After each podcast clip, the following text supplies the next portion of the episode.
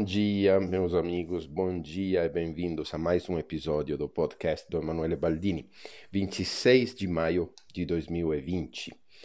Uma manhã fria aqui em, em São Paulo, porém com muito sol. Vai ser um lindo dia de maio. Começarei o episódio de hoje com mais um trecho do livro Discurso dos Sons de Nicolaus Arnoncourt, um trecho que escolhi pensando nos meus alunos com os quais tantas vezes falamos de articulação nas obras barrocas e clássicas. O que significa então a ligadura para os instrumentos de corda, sopro, teclado ou ainda para a voz de um cantor? Fundamentalmente significa que a primeira nota sob a ligadura é acentuada e mais longa, e que as notas seguintes deverão ser tocadas mais suavemente. Este é o princípio. Vê-se, portanto, que não se trata de notas regulares, como pede atualmente o nosso ensino oficial de música. Naturalmente há exceções, mas deste processo é a regra. Após 1800, a ligadura é utilizada de outra forma, bem diferente. Ela não é mais uma indicação de pronúncia, mas sim uma indicação técnica. Neste sentido, é inútil e nada diz a música barroca. Caso não reconheçamos esta diferença de significado da ligadura, pouco importará a existência ou não delas, pois hoje em dia os músicos se esforçam por tornar a articulação inaudível, de tal sorte que a coisa fique soando como se sobre toda a obra houvesse uma grande ligadura de legato. Na música barroca, o significado fundamental da ligadura é a acentuação da primeira nota.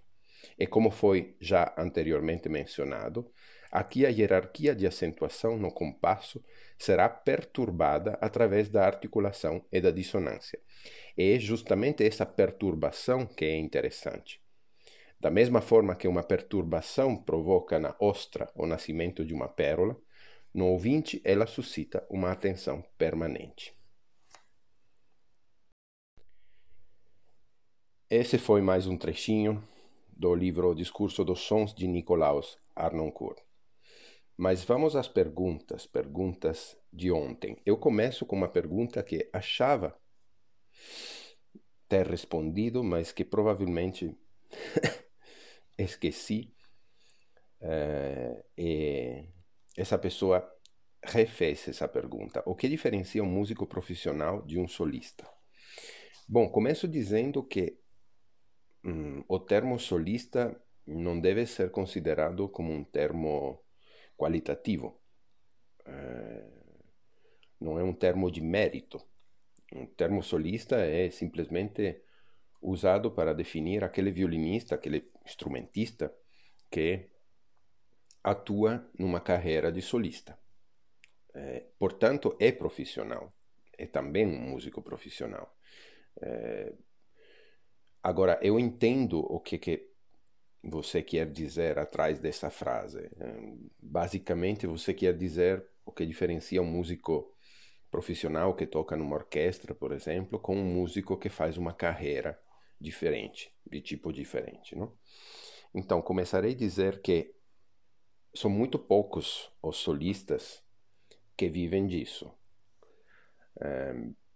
a, a volatilidade e a hum, como posso dizer hum, irregularidade de uma carreira de solista sem eh, garantias é, é, muito difícil de eh, aguentar por um longo período.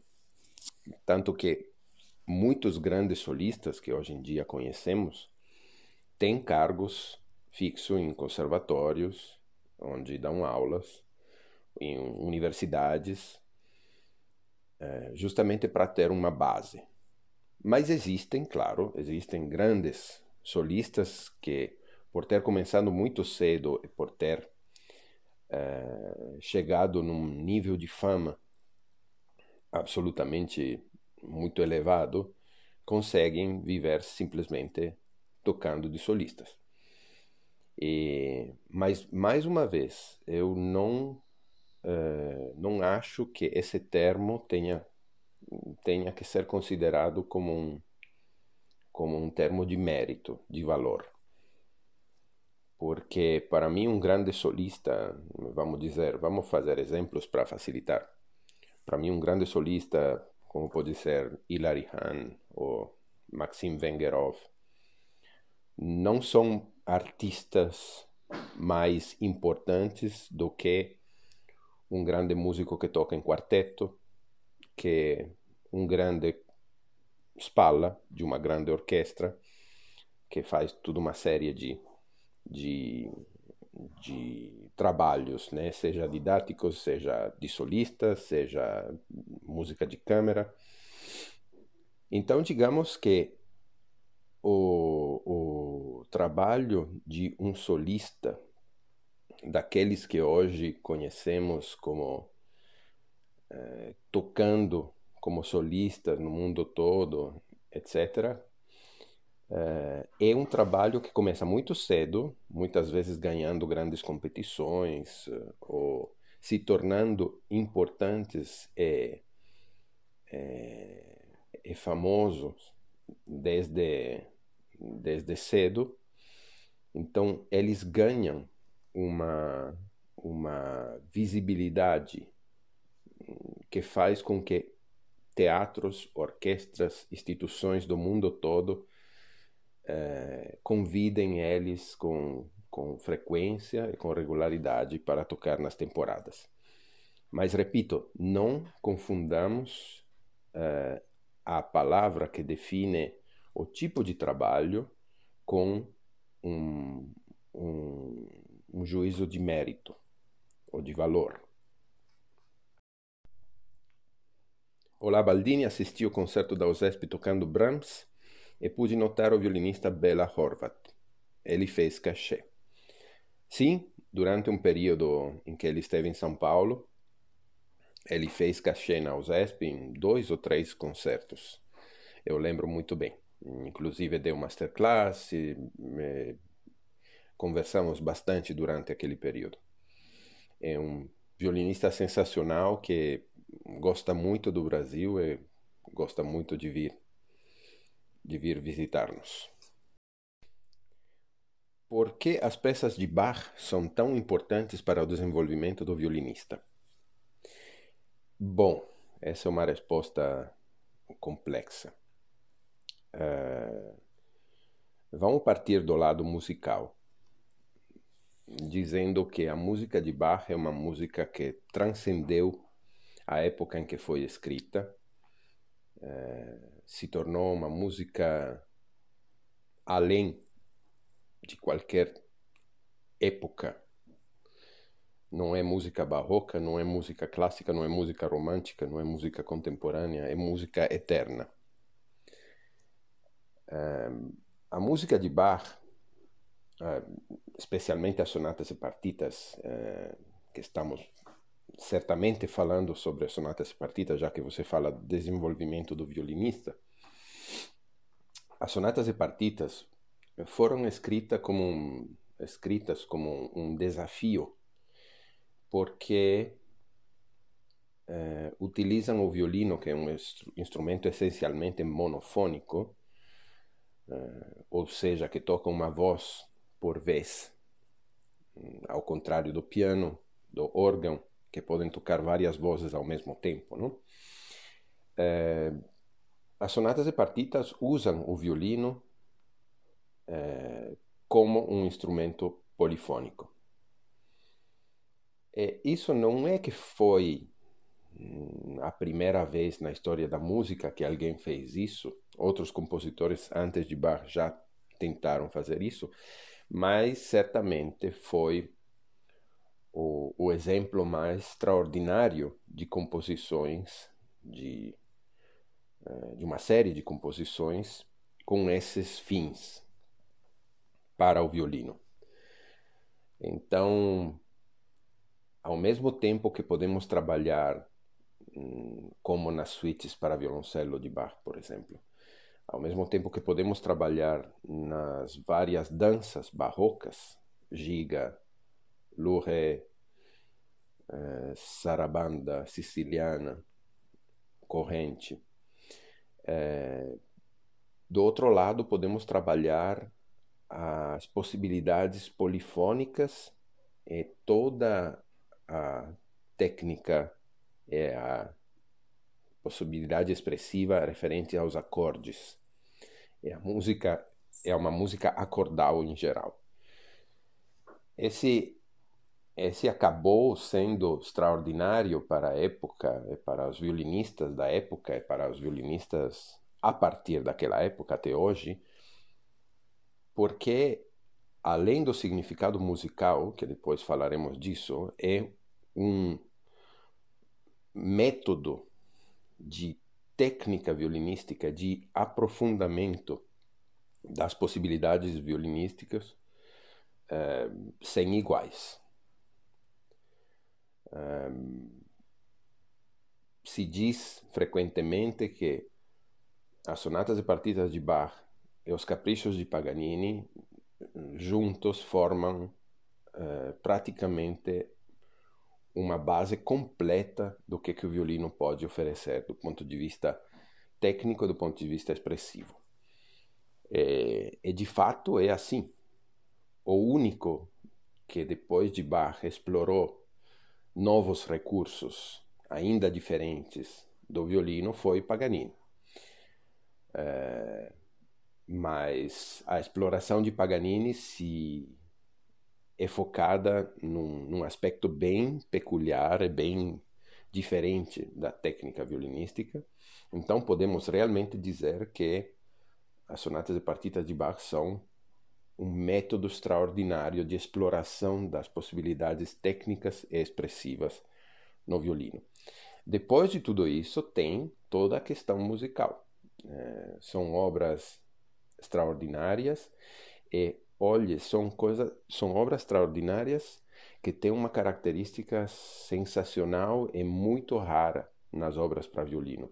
O violino é um instrumento sempre é, limitado no sentido que precisa de outros instrumentos para tocar a obra completa. Numa sonata precisa do piano, num concerto precisa do violino, eh, num quarteto precisa dos outros três. Eh, nas sonatas e partitas de Bach você tem obras absolutamente completas por si só. Então, só com o violino você pode trabalhar, e isso dura uma vida inteira, eh, pode trabalhar sobre o significado e aprofundar cada vez mais essas obras eternas. Será apenas para musicistas ou apreciadores também serão contemplados nos temas? Imagino que você esteja falando do podcast.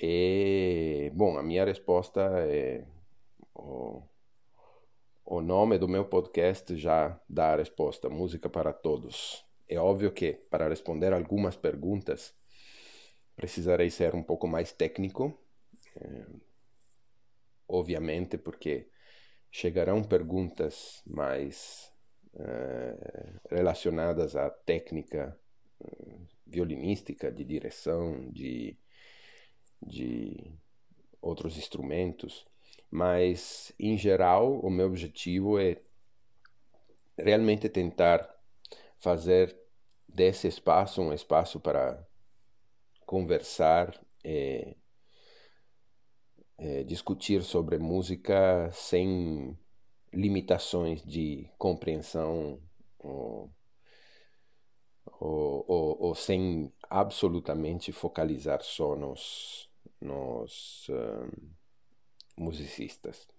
No, nos musicistas, nos músicos, nos, nos instrumentistas.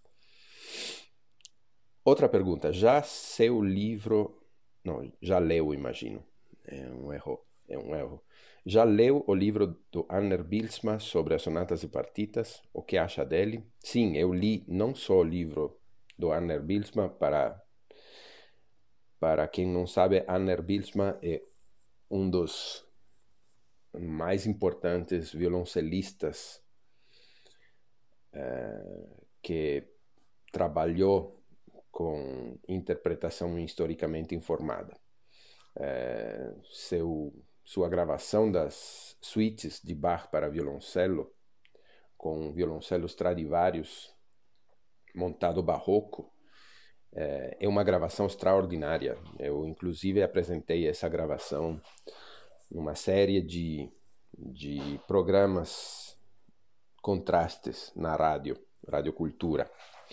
É, então, eu li, primeiramente, o livro do Anner Bilsma sobre as suítes de Bach, é, que foi o primeiro que ele escreveu. É um livro extraordinário que tenho aqui em casa e que de vez em quando gosto de gosto de explorar novamente. Depois, claramente, com com a informação hum, que tive de que estava preparando um livro também sobre as sonatas e partitas, obviamente fiquei interessado e quando saiu, eh, logo encomendei esse livro e, e, e são, são ambos são extraordinários pela, pela capacidade de análise, seja da escrita musical, seja interpretativa, porque com, com uma vida inteira, é, com uma vida inteira dedicada ao estudo da interpretação é, com instrumentos é, historicamente informados, aliás, não, eu falei besteira, não, não existem instrumentos infor, historicamente informados. Uh, existem instrumentos montados barrocos e uma interpretação historicamente informada. Então, Anner Bilsma gastou, gastou a vida inteira explorando esse território, então, obviamente, qualquer publicação dele é de grande valia. Tens uma afinação, tens uma afinação para cada forma de tocar ou usa sempre a mesma Bom, hum, quando toco na orquestra ou como solista com orquestras aqui no Brasil, hum, basicamente a afinação padrão é 442. O Lá está afinado em 442. Uh, eh, enquanto na Europa é um pouco mais alto, uh, na Alemanha é 443, em alguns casos até 444. É, mas aqui na América Latina em geral, hum, as orquestras acostumam afinar em 442. Então eu uso por, por mais uma questão de cômodo, eu, eu uso sempre 442 e também os pianos nas várias hum, nas várias situações em que tenho que tocar com o piano, também os pianos aqui são afinados 442. Então, essa é a afinação base, digamos, nos concertos, quando uso o violino moderno. Quando uso o violino barroco, montado barroco, com as cordas de tripa e tudo mais, uso a afinação 415. Isso para evitar uma excessiva tensão nas cordas de tripa. E, e acho que funciona melhor também com arco com arco barroco, essa tensão um pouco menor das cordas, porque combina mais, acho, com o arco de tipo barroco. Como o arco barroco é um pouco mais elástico, uma maior elasticidade das cordas também ajuda. Bom, essas foram as perguntas de ontem. É... E acho que podemos nos deixar assim. Espero que tenham todos um excelente dia. É, se possível, faça, façam com que um pouco de música entre no dia. Vai ajudar certamente para dar um sorriso ou, por que não, também derramar uma lágrima. Um grande abraço.